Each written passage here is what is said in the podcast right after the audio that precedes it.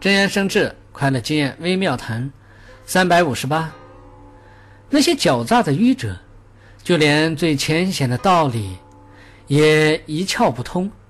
对道德更是无法涉及，只是为了追名逐利、损人害己，就像病毒一样，走到哪里都给人带来灾殃。